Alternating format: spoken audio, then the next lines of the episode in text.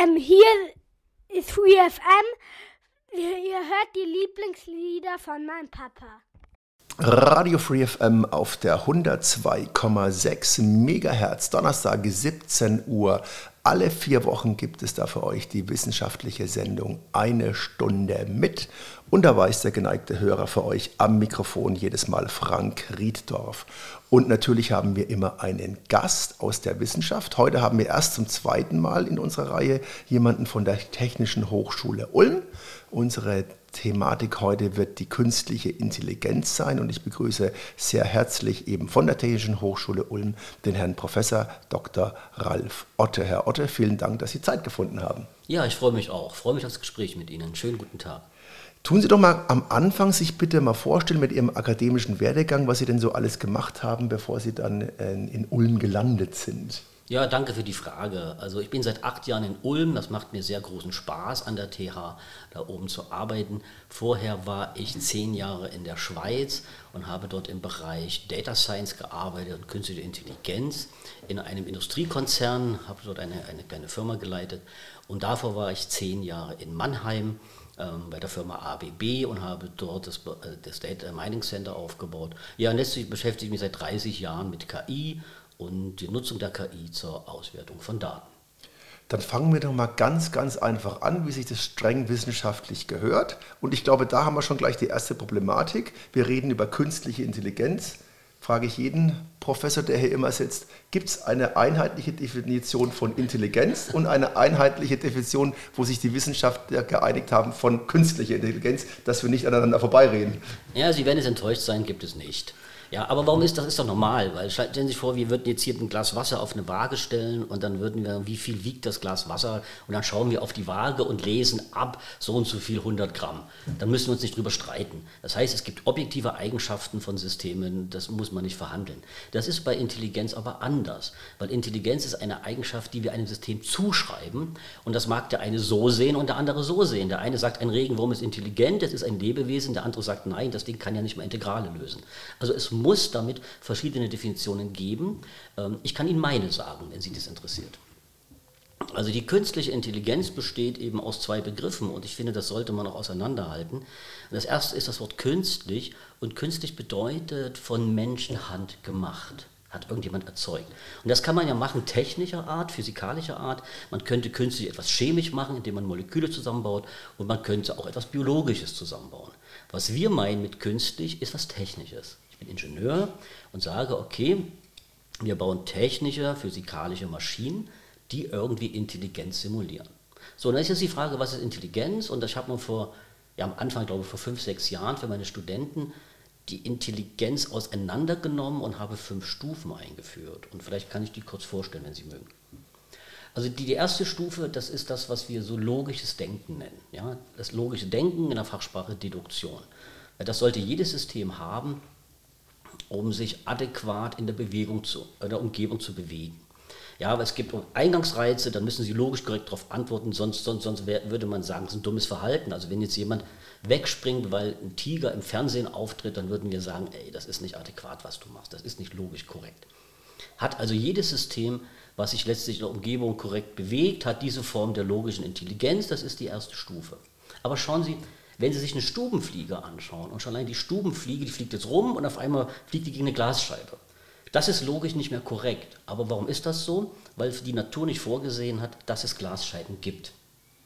Die Stubenfliege, der fehlt etwas, was wir haben. Das ist die zweite Stufe, das ist das Lernen. Wir haben also die erste Stufe der Intelligenz, die Deduktion und das logische Denken. Und die zweite Stufe, die Induktion und das Lernen. Das können letztlich Systeme wie wir, das können viele andere Systeme, das kann auch die heutige KI. Und wenn man das zusammenführt, die Deduktion und die Induktion, in die sogenannte Kognition, dann haben wir die dritte Stufe. Ja, das, auch diese Systeme gibt es heute schon im Bereich der KI. Also ich wiederhole, wir haben Deduktion, wir haben Induktion, wir haben Kognition. Kognitive Systeme, wie zum Beispiel ChatGPT, ja, die simulieren Kognition sehr gut, haben auch schon was wie Pseudokreativität. Also das sind hervorragende Systeme, mit denen man arbeiten kann, die es in der Natur gibt, die man auch in der Technik vor, vorfinden kann. Und dann ist ein Break und dann ist irgendwie Schluss, aber die Intelligenzstufe geht ja weiter. Wir haben dann die nächste Intelligenzstufe, die ich bewusste Intelligenz nenne. Also Bewusstsein und Wahrnehmung kommt davor. Das haben heutige KI-Systeme überhaupt nicht, diese Stufe 4. Und dann gibt es noch die fünfte Stufe der Intelligenz, das ist Selbstbewusstsein und Selbstwahrnehmung. Und da sind die ganzen Systeme natürlich fernab. Also wir Menschen haben alle fünf Stufen der Intelligenz, ja, die Deduktion, die Induktion, die Kognition, die Wahrnehmung, die bewusste Wahrnehmung und das Selbstbewusstsein. Das, ist, das krönt uns ein bisschen und die technischen Maschinen sind halt irgendwo zwischen Stufe 2 und 3. Wenn Sie dann Stufe 3 haben, fehlt in Anführungszeichen nur noch das Bewusstsein. Und das ist ja das, was gerade immer groß diskutiert wird oder die Angst, die oftmals aufskizziert wird. Maschinen, die ein Bewusstsein entwickeln, daraus dann auch in der Stufe 5 ein Selbstbewusstsein und dann in der logischen Konsequenz das machen, was alle Menschen auch machen. Man fällt über den anderen her. Ja? Und das macht die Stubenfliege zumindest nicht auf ihrer Stufe 1, dass er anderen Stubenfliegen grundlos auch, äh, angreift. ich weiß nicht. Ich muss das beobachten. Oder ich werde meine Tochter fragen, die ist Biologin. Also das Wissen, ich kann, dazu kann ich jetzt nicht sagen, was die Stubenfliege so macht. Aber die Stufe, die Stufe 3, äh, an die Stufe 4 zu knacken, würden Sie sagen, ist jetzt aktuell Stand der Dinge völlig out of reach für die KI? Naja, vielleicht werden wir das, wir haben ja noch ein bisschen mehr Zeit, aber ich arbeite tatsächlich daran, eine Stufe 4 zu erreichen. Ja, ich nenne das Maschinenbewusstsein, habe dazu auch mal ein Buch geschrieben, um, um das sozusagen der Allgemeinheit mal vorzustellen, was kann man da machen. Aber Ihre Frage ist jetzt eine, eine möchte ich erstmal allgemeiner beantworten. Die heutigen KI-Systeme haben das alles nicht. Diese Stufe 4 und die, wie wir sie so sehen, werden es auch nicht bekommen, weil sie eine andere Architektur aufbauen müssen. Also wenn Sie jetzt Lambda, ja, Lambda ist ein typischer Fall, der Lambda sagt, ich möchte nicht abgeschaltet werden, ich habe Angst davor, das ist natürlich ein Fake, das ist eine Simulation. Also diese Systeme, das kann man auch zeigen, haben heute alle, alle kein Bewusstsein. Also kein JetGPT, kein Lambda, kein BART, nichts, da gibt es gar nichts. Mhm. Also werden die dann ist es dann letztendlich so, dass es eigentlich nur Try-and-Error-Verfahren ist mit Nuller und Einser wie beim Schachcomputer. Ähm, ich, wenn ich das versuche, mache ich die 1 ist besser, dann habe ich die nächste Stufe, probiere ich wieder die 0 und 1, dann wieder. Und aufgrund der schnellen Rechenleistung kann es das natürlich in einer wahnsinnig guten Zeit machen oder ist es schon ein bisschen mehr als nur Try and Error durchprobieren bei der KI? Ja, natürlich. Also da sind wir schon bei der Stufe 2, die macht, die, die, da, das wird nicht einfach was durchprobiert, wird nicht ausprobiert. Also da sind tatsächlich richtige Lernverfahren dahinter, neuronale Netze, das muss man mal verstehen. Äh, die haben wir natürlich nur mathematischer Art in einem Computer als Software, die haben wir nicht als Hardware vorliegen ähm, sondern wir haben sie als Software vorliegen. Das sind richtige Lernverfahren. Da wird, da wird letztlich, haben wir mit den neuronalen Netzen, wir nennen das in der, in der Fachsprache, universelle Approximatoren gebaut. Das heißt, wir können jedes Eingang- und Ausgangsverhalten miteinander verbinden, wenn es verbindbar ist. Auf Deutsch, alles, was irgendwie lernbar ist, kann ein solches System lernen, genauso gut wie der Mensch. Also der Mensch macht manchmal Try and Error, ja, aber er lernt eben auch gezielt, konkret lernt, hat sozusagen das, die, die, das Konzept, Fehler extrem schnell zu minimieren. Und das können wir alles heute nachbauen. Diese neuronalen Netze sind genauso, also die Mathematik der neuronalen Netze ist ähnlich wie die, die im Gehirn abläuft. Aber das ist nur die, nur die Mathematik, weil im Gehirn läuft ja gar kein neuronales Netz. Das ist ja nicht so, wie man das jetzt landläufig denkt, sondern da hat man die neuronalen Netze ja äh, sozusagen in Hardware vorliegen, als Gewebe, im Gewebe vorliegen. Aber trotzdem auf abstraktem Niveau äh, lernen wir im Gehirn mit Sinn, also basierend auf so einer Art Mathematik der neuronalen Netze. Ja, und das macht die KI auch. Da ist, das ist wirklich hochintelligent, das muss man sagen. Wie schaut so ein neuronales Netz dann aus? Ist es, sind es dann äh, Formeln, die Sie programmieren? Und das ist genau das, das, das, das was, die, was viele Leute nicht verstehen. Die denken jetzt eben, in so, in so einem Computer gibt es wirklich neuronale Netze. Und das ist es eben nicht. Ich sage meinen Studenten dann immer, hey, kommt, lasst uns eine Lupe nehmen, lasst uns eine Pinzette nehmen, macht den Computer auf, wo ist, wo ist ein einzelnes Neuron in einem solchen neuronalen Netz? Also sagen, ja, da ist ja gar keins. Sag ich, genau, da ist gar keins. Da gibt es ja gar nicht. Es gibt gar keine neuronalen Netze in einem Computer. Das sind einfach Formeln, das sind Matrizen, da werden einfach mathematische Operationen durchgeführt. Ganz anders im Gehirn. Das macht das Gehirn hier so extrem leistungsfähig. Im Gehirn, ja, wenn Sie ins Gehirn reinschauen würden, dann finden Sie tatsächlich Neuronen und neuronale Netze physikalisch vorliegen, chemisch, biologisch. Das heißt, da können Sie sich eine, eine, eine Nervenzelle tatsächlich angucken. Das ist der große, große Unterschied. Und viele Leute denken, dass das Gehirn irgendwie sowas ist wie, wie eine Hardware, auf der eine Software läuft. Das wird ja oft gesagt, dass der Mensch ist eine Maschine und auf der kann man Software implementieren. Das ist völlig falsches Bild. Also im Gehirn sind die neuronalen Netze tatsächlich physikalisch vorhanden und dort ist auch die Intelligenz in der Topologie in den Neuronen enthalten. Da läuft keine Software. Das macht das Gehirn so extrem leistungsfähig gegenüber den heutigen Maschinen. Das sind in der Regel von Neumann-Maschinen, nennen wir die, auf der irgendeine Software läuft. Warum? Weil wenn das Gehirn lernt, dann ändert sich tatsächlich das neuronale Netz. Da ändert sich die Hardware, das Gewebe im Gehirn. Wenn ein Computer lernt, da ändert sich nichts im Computer außer ein paar Register hintergeschrieben. Da ändert sich nur die Software, die Verbindung zwischen den Registern. Ein großer Unterschied. Mhm. Jetzt kommen wir nochmal einen Punkt, den haben Sie noch nicht, der ist mir aber jetzt eingefallen, wenn man so aus dem kreativen Bereich kommt. Die Kreativität wird ja auch immer genommen als das typisch Menschliche. Man erschafft Kulturgüter. Jetzt kann man ja mit KI alle möglichen Bilder malen lassen. Man kann jetzt Beethovens 10. Sinfonie fertig komponieren lassen, was auch immer. Ist es eigentlich nur eine eine kopiert er da einfach nur oder ist es dann schon eine Art, dass Neues erschaffen wird oder macht er einfach nur bekannte Sachen nach? Wie kann man das definieren? Ist da auch schon eine kreative Intelligenz da oder ist es einfach nur Copy und Paste? Ja, also, das, also wir streiten uns über diesen Begriff der Kreativität. Ich hatte gerade ein, ein, ein, ein Radiointerview mit einem Philosophen und der sieht das natürlich ganz anders als, als wir Techniker, weil er sagt, kreativ kann eine Maschine gar nicht sein und dann kommen ganz viele Fachbegriffe. Also wir müssen einfach verstehen, dass auf einer Maschine tatsächlich alles nur simuliert wird. Ja? Also auch wenn ich gesagt habe, die Maschine kann logisch korrekt denken, dann ist das eine Simulation. Da verwenden wir Prädikatenlogik zur erster Ordnung oder was auch immer. Auf die Maschine ist implementiert, die ist dann, kann dann logisch korrekt, aber der Philosoph würde sagen, es ist kein Denken, sondern es ist ja nur eine Simulation des Denkens. Sage ich, okay, einigen wir uns drauf. Wir simulieren Denken. Dann kommen wir zum Lernen. Wir simulieren auf der Maschine nur das Lernen. Der Mensch lernt, die Maschine simuliert, aber so gut, dass man es nicht mehr unterscheiden kann. Und jetzt kommen wir zur Kreativität. War Ihre Frage. Also wir würden sagen, so eine Maschine hat sowas wie Pseudokreativität. Der Philosoph würde sagen, geht ja gar nicht, er simuliert nur Kreativität. Sage ich, okay, können wir uns darauf einigen. Aber wie gut können wir die simulieren? Kann der Mensch da draußen unterscheiden, ob es eine Maschine gemacht hat oder ein Mensch? Ja, natürlich kann man das. Und das kann ich Ihnen ein Beispiel geben. Also berühmt geworden ist ja dieses Bild, was bei Christie für 400.000 Dollar verkauft wurde. Ähm, so ein Ölbild, so ein Porträt, das müssen Sie sich mal anschauen. Und das fand ich sehr, sehr spannend, weil sage ich, wow, da hat die KI ja wirklich mal ein schönes Ölgemälde hingelegt. Und wenn Sie sich aber im Detail damit beschäftigen, dann sehen Sie, was passiert ist. Das hat sich, ich glaube, 10.000, 15.000 Ölbilder vorher anschauen müssen. Ja, und was macht es dann? Und dann malt sie eben das 15.000 und erste. Wir nennen das Interpolieren. Mhm. Sie haben vorher bekannte Dinge und äh, die müssen Sie gelernt haben. Wir nennen das Stützstellen im Raum und dann können Sie zwischen den Stützstellen im Raum interpolieren. Und jetzt kann das Ding natürlich beliebig viele Ölgebilde malen. Was kann es nicht? Wird keine Autos malen können.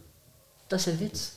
Ja, Sie gucken sich 15.000 Ölbilder an, Porträts, und dann malen Sie, können Sie beliebig jetzt Porträts zusammenbringen.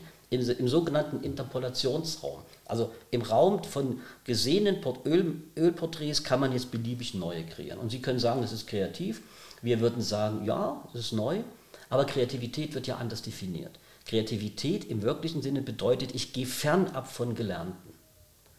Wir nennen das in der Mathematik Extrapolationsraum. Ich bin also nicht im gelernten Bereich, sondern ich gehe ganz weit weg vom gelernten Bereich, erzeuge dort was Neues und das kann eine Maschine nicht. Also wenn Sie der Maschine nur 15.000 Ölbilder von Prothese zeigen, dann malt es kein Formel-1-Auto. Das kann es einfach nicht. Aber ein richtiger Ölmaler könnte das. Das heißt, ist da wieder die, die Grenze braucht man dafür dann dieses Bewusstsein? Ist, es, ist das das, was da die Problematik ist, dass da einfach nichts Neues erschaffen? Also man kann nicht davon ausgehen, dass ein neuer Malstil erfunden wird von einer KI. Ist eher unwahrscheinlich, weil sie oder sie simuliert halt fünf, bringt die zusammen und also wenn ich mal, kann ich das, bevor ich diese Frage beantworte, mhm. mit das, mit das jeder, äh, jede Zuhörerin und jeder Zuhörer versteht. Also was ich mit meinen Studenten mache, wenn sie bei uns oben kommen in die, in die Kurse, ähm, dann sage ich, lasst uns doch einfach mal ein System bauen, jetzt werden Sie lachen, ein neuronales Netz bauen, was es lernt, zwei Quadratzahlen zu addieren. Oder zwei, zwei, um es jetzt einfach zu machen, zwei Zahlen zu addieren. Ja? 1 und 2 ist 3, 10 und 20 ist 30, 5 und 5 ist 10. Und dann lachen alle, sagen, lasst uns uns doch bauen. Ja, und dann braucht man ein bisschen, dann brauchen wir, die Studenten brauchen noch ein, zwei Wochen und dann haben sie letztlich ein System gebaut, was, was zwei Zahlen addieren kann. Der Taschenrechner kann mehr, aber der ist ja deduktiv. Wir wollten es ja wirklich Intelligenzstufe 2 lernen. Wir wollen das lernen, selbstständig aus den Daten. Und was passiert jetzt? Jetzt habe ich als, als Beispieldaten vorgegeben, Zahlen zwischen 1 und 100. Ja, und dann kann das System, also mal, ich gebe jetzt 100 Beispiele vor, also 13 und 17, 20 und 90, und dann kann das System aber alle Zahlen zwischen 1 und 100 addieren. Nicht nur die, die wir ihm beigebracht haben. Das bedeutet, im Interpolationsraum fühlt es sich gut, doch nicht fühlt, also ist es korrekt es kann, also ich bringe Ihnen 100 Beispiele bei zwischen 1 und 100, dann kann es alle Zahlen, beliebige Zahlen zwischen 1 und 100 addieren. Und jetzt kommt die Aufgabe, addier doch mal 5000 und 7000. und das Ergebnis ist falsch. Da, wir wären im Extrapolationsraum und das können diese Systeme einfach nicht. Also im Normalfall nicht. Aber Kreativität ist immer im Extrapolationsraum. Das bedeutet, in der Technik sorgen wir dafür, dass die Systeme gerade nicht kreativ sind, dass sie sich gerade eigentlich immer im Interpolationsraum sich bewegen, weil wir Techniker wissen, sobald die KI in den Extrapolationsraum hinausgeht, ist sie in der Regel falsch. In der Kunst ist das doch was anderes. Das kann irgendwas zusammenklecksen, dann stellen sich alle hin, da können sie nicht sagen, das ist falsch, sondern sie können nur sagen, der Stil gefällt mir nicht. Das heißt, wir müssen unterscheiden, also auch, auch in der Musik, Sie können sagen, klingt schräg, aber da sagt der Nächste, ach, wie neu. Also die Kunst ist ein anderer Bereich. In der Sprache geht es auch schon nicht mehr. Die kann ja da nicht irgendwas dahin stimmen und das muss syntaktisch korrekt sein. Aber gerade Kunst ist ein Beispiel, was unglücklich ist, weil da kann man der KI sonst was zuschreiben, weil sie macht halt irgendwas und alle freuen sich. Aber wir Techniker wissen, wenn die KI extrapoliert, in einen Raum hineingeht, wo sie noch nie war, dann ist es in der Regel falsch. Und beim autonomen Fahren kann, das, kann jeder Zuhörerin und Zuhörer das erkennen. Es geht halt nicht. Kommt halt nicht. Aber wenn ich jetzt den Interpolationsraum so groß gestalte, sprich die mit genug ähm, füttere, dann ist doch die Simulation nahezu perfekt. Dann kann man die doch dann fast ja, nicht mehr unterscheiden, oder? Sie haben es genau. Also ja, Sie, Sie kriegen von mir einen KI-Stempel drauf. Genauso ist das. Ist es doch. Also warum müssen, warum müssen denn diese Autos äh, da draußen, die autonomen Autos, Millionen von Kilometern fahren, ne? weil sie ihren Interpolationsraum beliebig groß machen. Ja, sie müssen, ähm, wenn, sie, wenn das System muss, muss lernen, in einer Großstadt zu fahren, dann müssen sie es in einer Großstadt machen. Oder muss in, auf, über Eis oder in der Wüste. Sie machen den Interpolationsraum, letztlich soll die ganze Erde der Interpolationsraum sein. Aber bei Menschen ist das so nicht. Schauen Sie, ein Mensch, der, der, der hat, würde ich mal sagen, der braucht 1000 Kilometer Fahrpraxis, dann hat er seinen Fahr Führerschein und der fährt nur in einem Dorf. Und er kann, nachdem er den Führerschein hat, fährt er nach München. Völlig unmöglich für die KI. Das geht prinzipiell nicht. Die KI kann nicht so extrapolieren, wie ein Mensch das kann. Und tatsächlich, das liegt am Bewusstsein. Das Bewusstsein des Menschen sorgt für diese extrem gute Extrapolationsfähigkeit. Und die heutigen Maschinen haben kein Bewusstsein und können damit nicht extrapolieren. Kunst ausgenommen, weil man in der Kunst nie falsch liegt. Aber schon autonomes mhm. Fahren muss den Interpolationsraum beliebig groß machen, dass es an beliebigen Stellen fahren muss. Das geht ja technisch nicht. Deswegen kommen diese Maschinen ja auch nicht. Wie ist es mit, mit dem Verständnis? Jetzt kann ja ChatGPT kann mir ja alle möglichen Sachen machen. Ja, die, die schreibt mir einen, einen, einen Song, schreibt mir äh, ein Gedicht, äh, fasst mal zusammen das Leben von Goethe. Hat es ein Verständnis davon, was es macht? Oder tut es einfach nur zusammenschreiben und liefert es dann? Ähm, vielleicht haben Sie mal, diese Frage, die, die, die, die treibt ja jeden um. Ne? Aber die müssen wir in der Technik relativ schnell klären. Also da sind wir uns KI-Leute doch alle einig mhm. übrigens. Nein, es hat überhaupt kein Verständnis, aber das will ich erklären. Also da, das sind wir, das, da streiten wir uns gar nicht drum, wir Techniker. Ähm, da gibt es das, das, berühmte Beispiel des chinesischen Zimmers. Ja? Das, das, das, und das bedeutet, ich nehme jetzt einen Menschen, der sagt, hey, ich kann definitiv kein Chinesisch, bitte wähl mich aus. Den stelle ich in ein Zimmer rein. So, also ein Student, ja, der kann kein Chinesisch, war ist ja, einer aus Ulm und dann stellt man sich ins Zimmer rein. Dieses Zimmer hat zwei Schlitze, einen Eingangsschlitz und einen Ausgangsschlitz. Und in der Mitte ein großes Textbuch. Ein Textbuch mit 1000 Seiten. Und im Textbuch steht auf der linken Seite ein chinesisches Zeichen, dann ein Pfeil und auf der rechten Seite ein anderes chinesisches Zeichen. Und jetzt geht's los. Jetzt kommt am Eingang ein Chinese und der schiebt ein chinesisches Zeichen rein. Der Student im Zimmer hat keine Ahnung, was das chinesische Zeichen bedeutet geht aber durch sein Textbuch, findet es auf der linken Seite, ah, sagt, ah, ich habe das chinesische Zeichen gefunden. Und dann guckt er auf die rechte Seite, welches, mit welchen chinesischen Zeichen er antworten muss. Das heißt, welches chinesische Zeichen erst durch den Ausgabeschlitz rausschwimmt. Der draußen sagt, okay, ist gut, schiebt ein nächstes chinesisches Zeichen durch den Eingangsschlitz. Der, der Student drinnen sagt, oh, keine Ahnung, was das bedeutet, aber ich gucke mal, ah, ich habe es gefunden auf Seite 20 und guckt, was steht auf der rechten Seite und schiebt das entsprechende chinesische Zeichen auf den Output-Schlitz wieder raus. Und das geht eine ganze Weile, geht eine ganze Weile. Und jetzt der Witz. Die chinesische Zeichen hat natürlich für den Chinesen eine Bedeutung. Ja, der hat gefragt, äh, wie heißt du? Und da drinnen, der Student heißt meinetwegen Klaus. Und in dem Textbuch stand in dem chinesischen Zeichen kodiert Klaus. Der Chinese außen denkt also, wow, der spricht aber gut Chinesisch. Aber der versteht gar nichts. Verstehen Sie den Witz? Es ging einfach nur darum, wir haben ein Grammatik, wir haben ein, Textbuch drin, was sagt, bei dem Eingangsmuster muss ich mit dem Ausgangsmuster antworten. Und bei jenem Eingangsmuster muss ich einem anderen Ausgangsmuster antworten, ohne auch nur irgendwas zu verstehen. Und so arbeitet ChatGPT. Hat halt ein verdammt nichts. großes Wörterbuch. Ähm, Milliarden. Also nicht 1000 Seiten, sondern Milliarden. ChatGPT, die, die sagen, sie haben 175 Milliarden freie Parameter. Dann brauchen Sie ja noch mehr als die doppelte Menge an Text. Also das ist un unglaublich, was die, was die hingelegt haben. Also meine absolute Hochachtung. Aber Ihre Frage war, versteht ChatGPT irgendwas? Gar nichts. Es ist wie das chinesische Zimmer. Es kommen einfach Eingangsmuster rein und es kommen Ausgangsmuster raus. Und die Maschine hat keine Ahnung, was sie tut und wird es auch nie können. Sie hat also, wir unterscheiden zwischen Syntax und Semantik. Und den Leuten von OpenAI ist es gelungen, die Mathematik der Sprache zu entschlüsseln. So will ich Ihnen das erklären.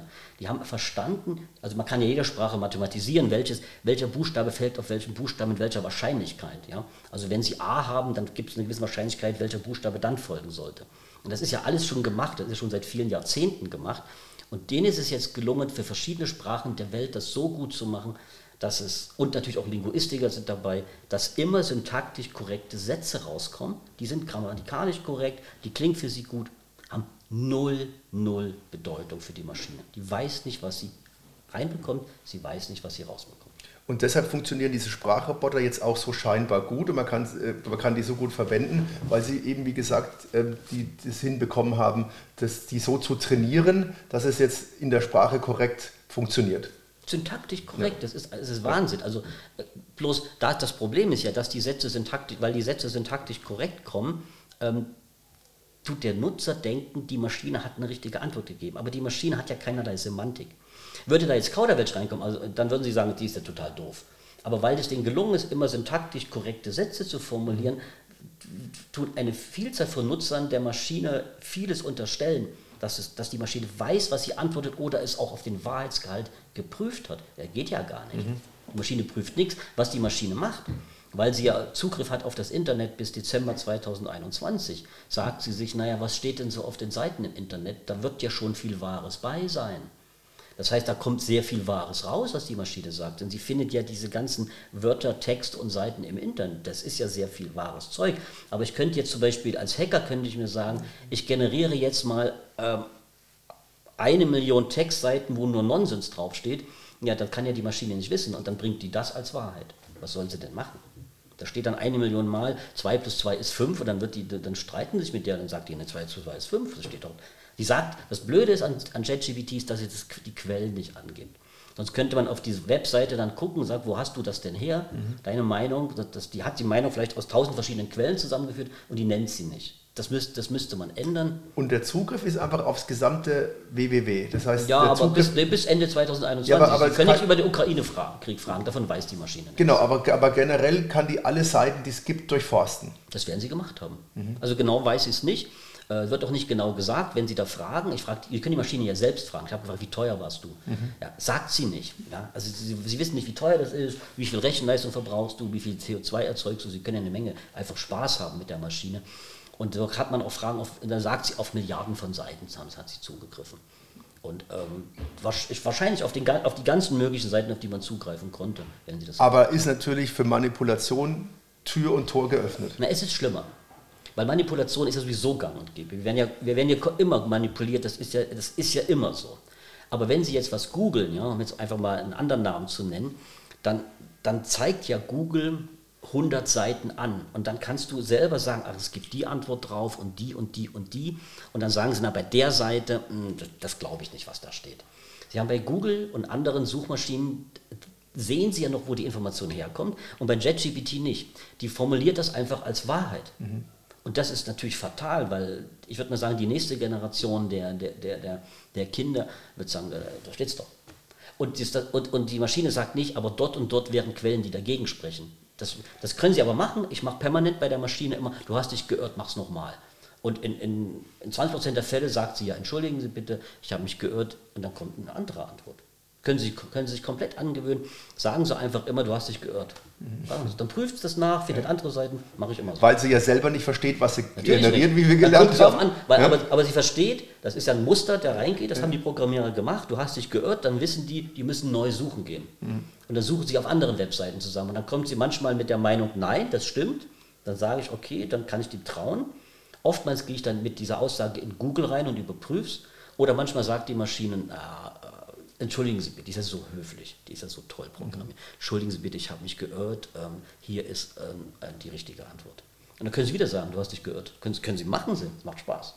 Viel Spaß mit ChatGPT. Sie haben sich ja sehr lange und intensiv mit der KI beschäftigt. Sie haben sogar ein Buch geschrieben, KI für Dummies, Maschinenbewusstsein. Ähm, äh, für Dummies haben wir es jetzt schon so ein bisschen erklärt, die, äh, die, die KI, aber dieses Maschinenbewusstsein, das ist doch nochmal was, ähm, was ich jetzt sehr, sehr spannend finde. Sie haben ja vorhin schon diese fünf Stufen erklärt.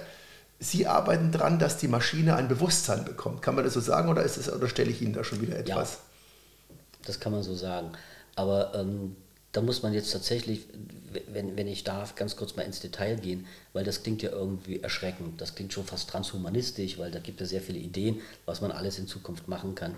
Aber das Bewusstsein, Sie werden es, naja, Sie haben es wahrscheinlich vermutet, Bewusstsein ist genauso schwer zu definieren wie Intelligenz. Wir streiten uns sozusagen wie die Kesselflicker. Ja, und wenn der eine sagt, Bewusstsein ist dieses, der andere sagt, Bewusstsein ist jenes. Also muss man sagen, zu welcher äh, Definition dringe ich mich denn als Techniker durch? Und nicht als, als Philosoph oder als Neuroforscher. Die haben alle eine andere Definition und das merkt man, wenn man mit denen in, den, in, in irgendwelchen Radiosendungen diskutiert. Wir benutzen dieselben Begriffe und meinen alle was anderes. Wir finden dadurch auch einfach kein, keine Lösung zusammen, bis man gemerkt hat, wir haben verschiedene Begriffe. Ich will meine, mein, meinen nennen. Also Bewusstsein ist letztendlich irgend so etwas wie die Wahrnehmung innerer mentaler Zustände. Ja, die subjektive Wahrnehmung innerer mentaler Zustände. Wenn Sie mit mir reden, dann sehen Sie mich, ähm, dann haben Sie ein Bild von mir in Ihrem Kopf. Wenn Sie auf eine, auf eine grüne Wand gucken, dann sehen Sie tatsächlich vor einem geistigen Auge eine grüne Wand. Aber jetzt passen Sie mal auf, wenn ich jetzt Ihr Gehirn aufmachen würde und dann frage ich, wo ist denn die Farbe grün? Die gucken auf eine grüne Wand und ich gucke in ihr Gehirn rein und dann gucke ich mir, ich weiß ja, der visuelle Kortex ist im Hinterkopf hier hinten drin also mache ich den Hinterkopf auf und gucke da rein und dann sage ich, also der sieht jetzt grün, wenn ich diese Neuronen hier, aber, aber wo ist jetzt grün? Und Sie werden sich wundern oder auch nicht, da ist gar keine Farbe grün. Es gibt diese Farbe grün überhaupt nicht in Ihrem Gewebe. Wir können jedes einzelne Neuron anpieksen und können, die ist nicht grün, das ist nicht grün und jenes ist nicht grün, das Gehirn ist grau. Aber Sie sehen grün und jetzt muss man erklären, wo ist denn dieses Grün verdammt nochmal? Und im Gehirngewebe ist es eben einfach nicht. Das kann man zeigen. Oder wenn Sie etwas hören, glauben Sie nicht, wenn Sie das Gehirn aufmachen, dass da oben Geräusche drin sind. Ja, das ist, Im Gehirn ist alles lautlos, das geht nur elektrische Signale hin, aber, aber Sie hören ja was. Jetzt müssen Sie fragen, wo ist die Farbe grün im Gehirn gespeichert oder wo sind die Geräusche gespeichert? Und Sie finden den Ort nicht. Der ist nicht da, aber Sie sehen grün. Und irgendwann löst man das als, als Ingenieur und sagt, naja, aber es muss ja kodiert sein, es muss ja irgendwo sein. Und das haben wir tatsächlich gemacht, das ist jetzt irgendwie zehn Jahre her. Wir haben, das, jetzt, das klingt jetzt etwas kompliziert, wir haben eine eigene Algebra entwickelt. Ähm, da haben wir erst geguckt, wie machen das die Quantenphysiker. Dann haben wir die Algebra der komplexen Zahlen benommen, der Quantenphysiker, das hat nicht gereicht. Und dann haben wir eine eigene Algebra entwickelt und konnten mit der gewisse Dinge herausfinden, die wir für das Bewusstsein benutzen können. Und wir haben festgestellt, dass die Natur Wellenfunktionen zulassen könnte, deren Energieinhalt, klingt jetzt kompliziert, imaginär ist, immateriell. Und das war für uns der Startschuss zu sagen, okay, wenn die Natur sogenannte immaterielle Wellenfunktionen zur Verfügung stellt, die Mathematik sagt das voraus, dass das so ist, mehr ist es nicht. Die Mathematik sagt das voraus, dass die Natur sowas bereitstellen könnte. Dann könnte man sagen, auf diesen Wellenfunktionen kann man Bewusstsein kodieren. Da das aber jetzt immateriell ist, sprich, ähm, man nennt das imaginär in der Mathematik, das sind imaginäre Zahlen, ähm, kann man das niemals messen. Weil messen können Sie nur Gewicht, messen können Sie Energie, messen können Sie irgendwie reelle Größen. Größen, die Sie gelernt haben in der Natur, die man durch reelle Zahlen beschreibt. Aber schon die Quantenphysik entzieht sich gewisserweise Messbarkeit und man beschreibt sie durch komplexe Zahlen. Das hat tief, tiefe Gründe. Und Bewusstsein beschreiben wir durch sogenannte hyperkomplexe Zahlen. Das wird werden viele noch nie gehört haben, die gibt es aber seit 200 Jahren. Hamilton hat damit angefangen, der hat Quaternionen entwickelt, alles hyperkomplexe Zahlen. Und wir benutzen ähnliche und haben damit herausgefunden, dass das Bewusstsein auf Wellenfunktionen kodieren könnte, die immateriell sind, keine, keine reellwertige Energie haben und damit niemals messbar sein wird durch unsere Messtechnik und trotzdem vorhanden. Wenn wir, als wir das verstanden hatten, haben wir gesagt, okay, ich kann also nie die Farbe grün von Ihnen im Kopf finden, die sehen nur sie in ihrem Bewusstsein und es ist von außen gibt es keinen Zugang zu ihren Bildern im Kopf. Beruhigend kann Ihnen jetzt schon sagen, Gedankenlesen wird nie gehen, weil auch Gedanken in Ihrem Bewusstsein abgelegt sind und nicht in Ihrem Gehirngewebe. Also beides. Das, man nennt das neuronale Korrelate. Wenn Sie was denken in Ihrem Bewusstsein, dann gibt es neuronale Korrelate im Gehirngewebe, die kann man wieder messen, aber es gibt keine 1 zu 1 Zuordnung. Man kann nicht sagen, bei dem Korrelat denkt er das und bei dem Korrelat denkt er das. Das ist eine mehrdeutige Zuordnung und damit wird niemand an ihren Bewusstseinsinhalt herankommen. Anders bei Gefühlen, an ihre Gefühlsinhalte kommen wir immer ran. Haben sie Angst, haben sie Freude, das benutzt man ja auch heute schon. So, und nachdem wir das verstanden haben, haben wir gesagt, okay, kann man denn das bauen? Und da sagt, ja, also Bewusstsein wie der Mensch können wir nicht bauen. Ich schließe das komplett aus. Weil die, das geht ja nur, wenn man ein Gehirn hat, wie der Mensch. Aber was wollen wir machen? Wir interessieren uns jetzt für die physikalischen Eigenschaften von Bewusstsein, denn die Maschine ist ja auch nur Physik. Das muss man ja verstehen. Die Leute denken, JetGPT kann ein Bewusstsein haben wie ein Mensch. Wie soll denn das gehen? Das ist doch nur eine tote Maschine. Die lebt doch nicht. Die ist doch tot. Das ist doch ein Siliziumkristall, auf der das abläuft. Wie soll ein Siliziumkristall Gefühle haben, Willen? Das kann man alles, das können wir später noch diskutieren. Was uns aber interessiert hat, sind die physikalischen Aspekte des Bewusstseins. Die haben wir eruiert, die haben wir gefunden. Äh, Bewusstsein wiegt übrigens nichts. Sie werden es sich wundern, vor 100 Jahren hatte man das anders gesehen. Da hat man die Leute auf die, die sterbende Leute, gibt es Experimente, wie viel wiegt die Seele und da kommt raus 21 Gramm, weil man sie vor dem Tod und nach dem Tod gewogen hat. Und da hatte man eine Differenz gefunden. Und da haben die Forscher gesagt, in den USA haben sie es gemacht, ah, das Bewusstsein wiegt ungefähr um 20 Gramm. Das war falsch. Da hat man Messfehler gehabt. Ja, das kann man nach, ist ja alles, vor 100 Jahren war das ja, da hatten wir diese Messtechnik. Wie auch immer, man kann sagen, das Bewusstsein wiegt nichts, ist aber da, ist aber imaginär, immateriell. Und jetzt kann man diese physikalischen Aspekte natürlich auf einer Maschine nachbauen. Das ist die These. Wir haben dazu die Mathematik und wir haben dazu auch die Maschinen. Diese Maschinen sind sogenannte neuromorphe Maschinen. Und da ChatGPT nicht auf neuromorphe Maschinen arbeitet, sondern auf ganz normalen von Neumann-Maschinen, können Sie komplett ausschließen, dass dieses ChatGPT und wie sie alle heißen, Bewusstsein entwickeln kann, würden Sie es neuromorph machen. Und neuromorph bedeutet, diese neuronalen Netze sind dann physikalisch echt da. Ja, man baut das mal in der Regel elektrisch nach. Ja, also man, man, man kann sich dann eine, eine Leiterplatte vorstellen, da haben wir Transistoren drauf und so immer und die, die bauen dann physikalisch ein neuronales Netz nach. Das ist dann wirklich physikalisch da. Wenn man das so macht, ist unsere These, dass man damit physikalische Aspekte von Bewusstsein erzeugen kann. Und das nennen wir Maschinenbewusstsein. Und das habe ich mal in dem Buch Maschinenbewusstsein aufgeschrieben mit einfachen Wörtern, weil man das ja, sonst ist es streng mathematisch. Ja. Und damit einfach die viel, eine Vielzahl von Leuten mal weiß, an was man forschen kann. Und ich finde diese Forschung auch ethisch noch vertretbar. Weil diese Maschine die wir da bauen wollen, an denen wir nicht bauen, also an der wir erforschen, ähm, die ist ein unbelebtes System. Das ist eben weiterhin Physik. Und bei unbelebten Systemen ähm, haben wir die Meinung, dass die keinerlei Gefühle haben kann. Also wir können da, weil eine, ein, ein Gefühl ist für biologische Systeme vorgesehen, Angst, Freude, Schmerz. Und wenn man also an einem physikalischen System arbeitet, dann wird man sagen, es ist einfach nur ein Stück Stein letztlich. Dem ist das völlig wurscht, was ich mache. Und deswegen können wir das auch machen, ohne Sorgen zu haben. Wie würde sich jetzt der Computer unterscheiden von einem anderen? Was ist an dem jetzt konkret anders? Ja, ähm, das ist etwas, was wir Wahrnehmung nennen. Also deswegen, wenn ich diese fünf Stufen, also das ist meine Einteilung, andere haben andere, ja. Ich kann auch nicht für die KI-Community eine Einteilung machen, weil da gibt es viel gewichtigere Leute als mich. Aber wenn ich mir mein, diese Einteilung gucke, mit der wir seit vielen Jahren jetzt arbeiten, auch bei uns an der, an der Hochschule Ulm, ähm, wenn, wenn die Studenten in meine Vorlesung kommen, ähm, dann ist ja die vierte Stufe Bewusstsein und Wahrnehmung. So, und dann ist die Frage, was ist Wahrnehmung? Ne? Und Wahrnehmung ist etwas, ähm, was heute niemand kann. Also heute haben wir das, wir nennen das maschinelles Sehen.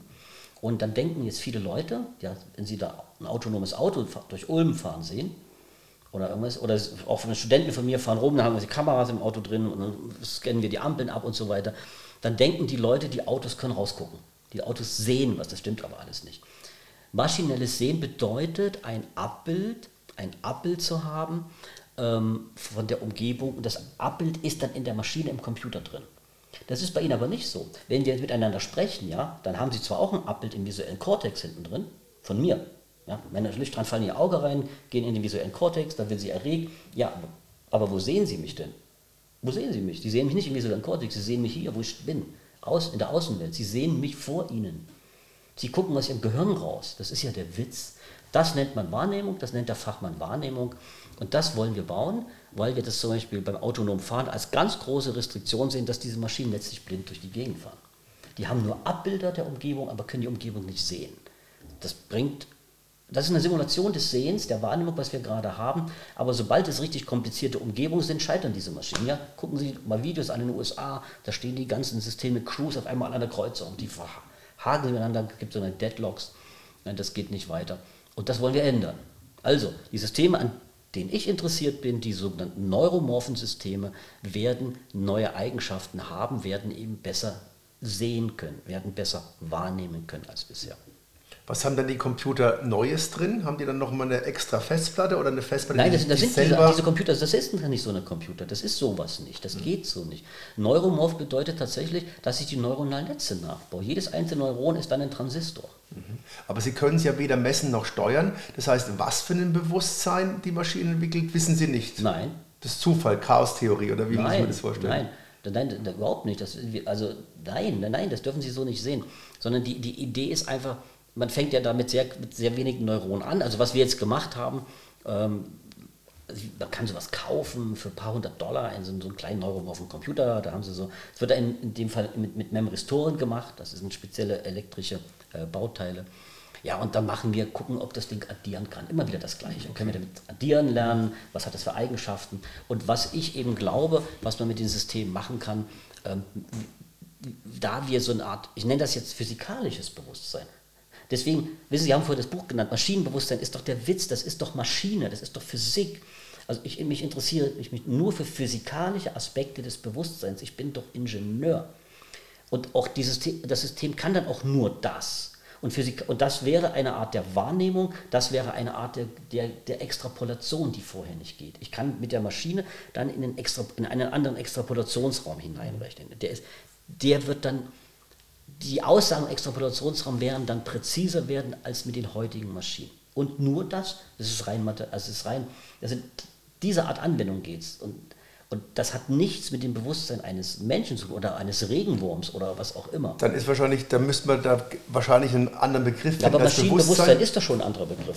Ja, aber es ist trotzdem noch Bewusstsein. Und bei Bewusstsein denkt ja jeder immer, die Maschine, das ist ja auch dann die große Angst, die viele haben, die hat ein Bewusstsein, die hat ein Selbstbewusstsein und und arbeitet dann irgendwann mal, das ist ja immer die böse Vision gegen uns, aber das ist ja ausgeschlossen. Aber das ja. ist, die Definition ist, ist, ist, mal, ist schwierig zumindest, ne? Ja. mit dem Bewusstsein. Also wir haben vor zwei, drei Jahren mit dem KIT was zusammen gemacht, ja, in, in Karlsruhe. Und da gab es einen ein Forschungsauftrag an, an, an KIT-Forscher. Ähm, und Klärung des, ich muss es mir genau überlegen, Klärung des Verdachtes von aufsteigendem Bewusstsein in Maschinen. So war dieses Forschungsprogramm. Und wie, dort nannten die es im, im, im KIT künstliches Bewusstsein. So, mhm. da, da haben wir gesagt, okay, vielleicht besser, vielleicht nicht. Wir, also ich kann Ihnen das nicht sagen, was auf die, was auf die Leute besser wirkt. Aber Sie haben jetzt gerade was, was, was Wichtiges gesagt und das würde ich gerne in der Radiosendung unbedingt, unbedingt klären. Dass ein, eine Maschine aufsteht und, und irgendeinen Willen hat, das müssen wir jetzt mal dediziert aus, ausbuchstabieren, ist völlig, völlig ausgeschlossen. Nehmen wir mal ein Beispiel.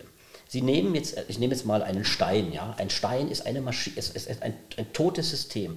Ein, ein, in Ihrem Computer, was Sie gucken, da sind Siliziumkristalle drin, also Sand, was auch immer, das ist tot. Das müssen wir mal klar sein, das ist tot, da, da lebt nichts. Jetzt frage ich mich, warum hat, sollte ein, ein totes, ein unbelebtes System Empfindungen haben? Es mag Wahrnehmungen haben, aber die Wahrnehmung, warum soll sie die qualifizieren können? Diese Wahrnehmung ist toll, diese Wahrnehmung ist schlecht. Sie kann es uns nachmachen, sie kann uns simulieren. Ja, simulieren. Na klar kann es alles simulieren, aber die Frage ist, hat sie es intrinsisch? Die müssen auch diese mhm. Frage stellen. Hat ein Stein eine intrinsische Wahrnehmung, dass es ihm zu warm ist, wenn er in der Sonne... Er kann die intrinsisch, intrinsische Motivation ja auch simulieren. Er kann alles simulieren. Aber Sie sehen ja, wo Simulieren hinführt. Autonomes Fahren kommt nie voll autonomes, weil die Simulation irgendwann an ein Ende kommt, wenn die Umgebung komplex ist. Ja, Sie können auch die Deduktion, die Intelligenzstufe 1, die Deduktion ist simuliert, aber eben perfekt. Und die Kognition ist perfekt simuliert, aber schon Bewusstsein, wenn Sie das simulieren und Wahrnehmung simulieren, enden Sie irgendwo im Straßenverkehr und bleiben stehen. Aber was macht Sie jetzt so sicher, dass das vollautonome Fahren nie kann? Sie haben doch gesagt, wenn wir diesen Raum, die die Maschine kennt, groß genug machen, dann kann sie das. Das heißt, wenn ich jetzt oben an der Uni ein Gelände baue, da kann die Maschine sicher fahren. Ja, ja. Klar. Genau, das ist kein Problem. So, und wenn ich, das, wenn ich die jetzt irgendwann mal durch alle Straßen der Welt habe fahren lassen, dann hat er ja theoretisch das gesamte Verkehrswissen der Welt in sich drin. Nee, aber es sind ja immer andere, andere Leute auf der Straße, es sind ja immer andere Autos auf der Straße. Also, weil Sie jetzt gefragt haben, in diesem Buch ähm, KI für Dummies, das ist ein Lehrbuch, ja, das ist sozusagen für Studenten, das ist jetzt kein Sachbuch. Und da steht irgendwie in Absatz zehn Gründe, warum autonomes Fahren niemals kommen wird. Also es gibt tatsächlich zehn Gründe. Ich habe mich länger mal damit beschäftigt, weil ich für Autokonzerne, die unterstütze ich, die berate ich in Deutschland, das mache ich seit vielen Jahren. Und 2015 kann ich mich erinnern, möchte jetzt keine Namen nennen, bin ich gesagt, Leute, das geht so nicht. Er erzählt uns, 2021 kommen diese Fahrzeuge. Da war ich auf der Digital Convention in München und dann habe ich gesagt, das kommt nie. Wissen Sie, was los war? Da sind, Leute aufgestanden und haben gesagt, wie, wie, können Sie sowas sagen?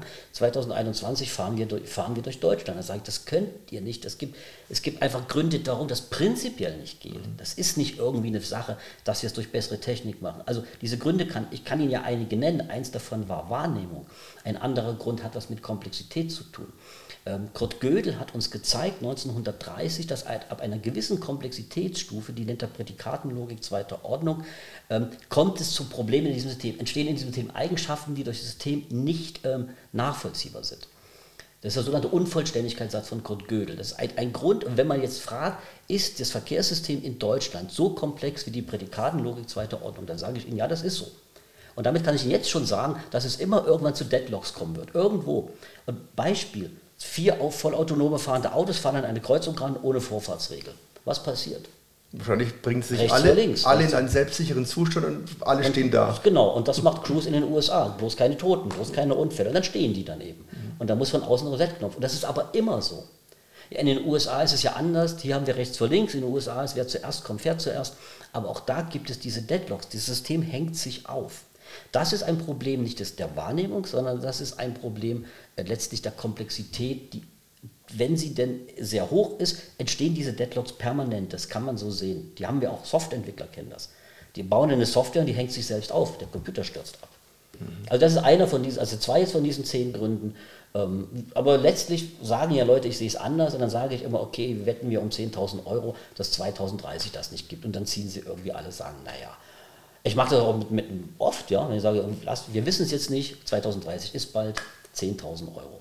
Ja. Gut, ein Beispiel, das, aber immerhin kann man das automatisierte Fahren schon sehr weit vorantreiben. Da gibt es natürlich große Fortschritte. Toll, ne? ja, super. das ist, Aber das vollautonome Fahren, meinen Sie, hängt wieder an, diesen, an, diese, an dieser dritten und vierten Stufe, die die, Maschi die, die Maschinen nicht haben. Ähm, ist dann die KI klüger als uns oder kann die uns nur besser simulieren? Das ist auch wieder eine Frage, wie definiere ich klüger als uns? Ne? Das ist natürlich auch schwierig zu sagen. Also klug, das, das, ich weiß übrigens nicht, was klug ist. Ich würde gerne bei Intelligenz bleiben, aber wahrscheinlich ist klug was anderes. Weil klug meint ja mehr. Ne? Also wenn ich so die Intelligenz sage, das misst man durch einen Intelligenzquotienten. Ja? Da gibt es IQ-Tests. Ja, sagen wir mal, wir haben beide so ein IQ von 100 oder vielleicht auch ein bisschen höher, um uns da zu schmeicheln. Der Mittelwert liegt bei 100. So. Sagen wir, sind da, ja, und da kann ich jetzt schon sagen, dass die, die KI uns übertreffen wird im IQ. Das ist doch normal. Aber was ist denn daran schlimm? Der Taschenrechner kann viel besser rechnen als ich und, und das, das, das, das bringt mich doch nicht, da habe ich doch keinen Selbstwerteinbruch. Und äh, die KI wird einen IQ haben können, der ist viel höher als uns. Also bei diesen typischen Tests auf rationale Intelligenz, auf IQ. Aber klug ist ja was ganz anderes. Klug bedeutet ja IQ zu haben und Weltwissen und Semantik und Sozial. Also klug bedeutet ja, wie komme ich durch das System mit, also mit geringstmöglichen Aufwand und maximalen Nutzen und all diese Dinge. Das wäre in der Maschine völlig ausgeschlossen. Jetzt haben wir ja gesagt, oder Sie haben gesagt, ähm, die werden kein Bewusstsein entwickeln, deshalb wird es auch keine Superintelligenz geben oder die, die KI sagt plötzlich, sie will uns auslöschen oder selbstständig was machen. Aber gibt es gesellschaftliche Risiken für die KI? Wir haben es ja schon so ein bisschen mit ChatGPT angedeutet, dass man keine Quellen hat und das so einem suggeriert wird, als wäre es die Wahrheit. Dabei ist es letztendlich nur was Zusammengeschriebenes. Ist das eine der großen Risiken und gibt es noch mehr? Sehr viele Risiken.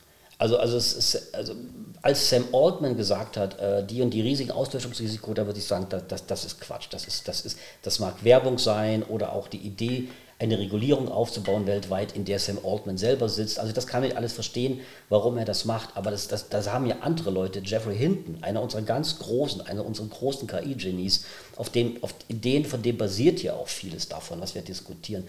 Auch er hat gesagt, wir haben enorme Risiken gerade, also das muss man komplett ernst nehmen. Das Auslöschungsrisiko, das können Sie vergessen, aber was sind denn Risiken? Also Risiken, die, die ich gerade sehe, sind zum, jetzt bei JetGPT ganz konkret, passiert das, was durch den Taschenrechner passiert ist. Seitdem wir den Taschenrechner haben, kann keiner mehr rechnen. Gucken Sie rum, wer kann das große Einmaleins? Und durch JetGPT, sage ich Ihnen voraus, in ein paar Jahren kann keiner mehr gut lesen und schreiben.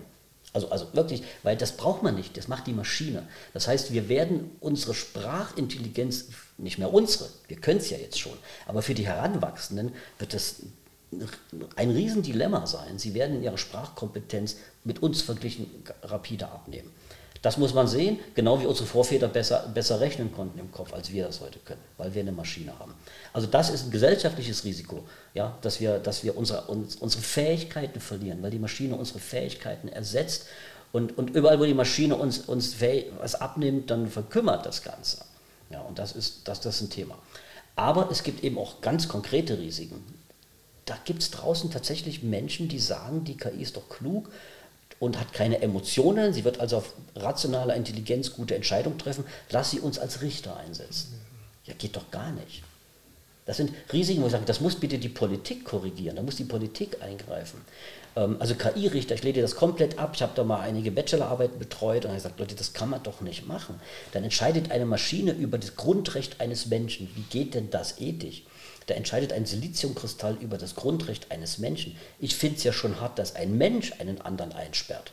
Aber das muss so sein, damit die Gesellschaft in Ordnung bleibt. Ein, ein menschlicher Richter kann sagen, du gehst jetzt zehn Jahre in den Knast. Das, das, hat die, das muss irgendwie so sein, damit wir Ordnung in der Gesellschaft haben. Und da kann der Richter sich ja sogar irren, was ja manchmal passiert. Aber stellen Sie sich vor, eine Maschine macht das. Und in den USA wird das ja gemacht. Ja, da wird ja schon das Strafmaß, da wird ja schon KI befragt zu dem Strafmaß. Und wenn man ja weiß, wie man eine KI manipulieren kann, indem man die, das macht man doch. Sie können der KI doch die Daten, dann lernt die KI lernt das, was sie an Daten vorgeben. Ja, und deswegen, ich hatte jetzt gerade mit einer Politikerin gesprochen, die hat die große Sorge, dass die KI schwarze Frauen benachteiligt. Ja, natürlich. Natürlich. Weil sie das lernt, weil, weil sie das wir auch machen. Weil, weil, weil, weil diese Daten so vorliegen. Und, dann, und, und, und das, das muss man wissen, also das kann man nicht machen. Das kann man, man kann in solchen in solchen Situationen, wo über die Grundrechte entschieden werden, äh, kann man keine KI einsetzen. Anderes großes Beispiel, die Überwachung. Die KI kann, können uns auf Schritt und Tritt überwachen, das kann man doch nicht machen. Das muss die Politik verhindern. Oder jetzt gucken wir in den Ukraine-Krieg. Es gibt doch Closed-Loop-Drohnen. Das heißt, die KI gibt auch den Schieß... Also ob es das jetzt gemacht wird, weiß ich nicht, aber technisch würde das gehen. Sie können halt schon eine Drohne bauen, die guckt nicht nur, und dann gibt ein Mensch am Monitor einen Schießbefehl, sondern das kann die KI ja selbst entscheiden. Ich glaube, das ist ethisch verboten, aber ich weiß nicht, ob es gemacht wird. Aber es muss verboten sein. Eine Maschine kann ja wohl nicht einen Menschen erschießen. Ja, verstehen Sie, es gibt gewisse Dinge, wo man sagt, das geht überhaupt nicht. Oder was habe ich Überall, Sie können hingucken, Probleme ohne Ende.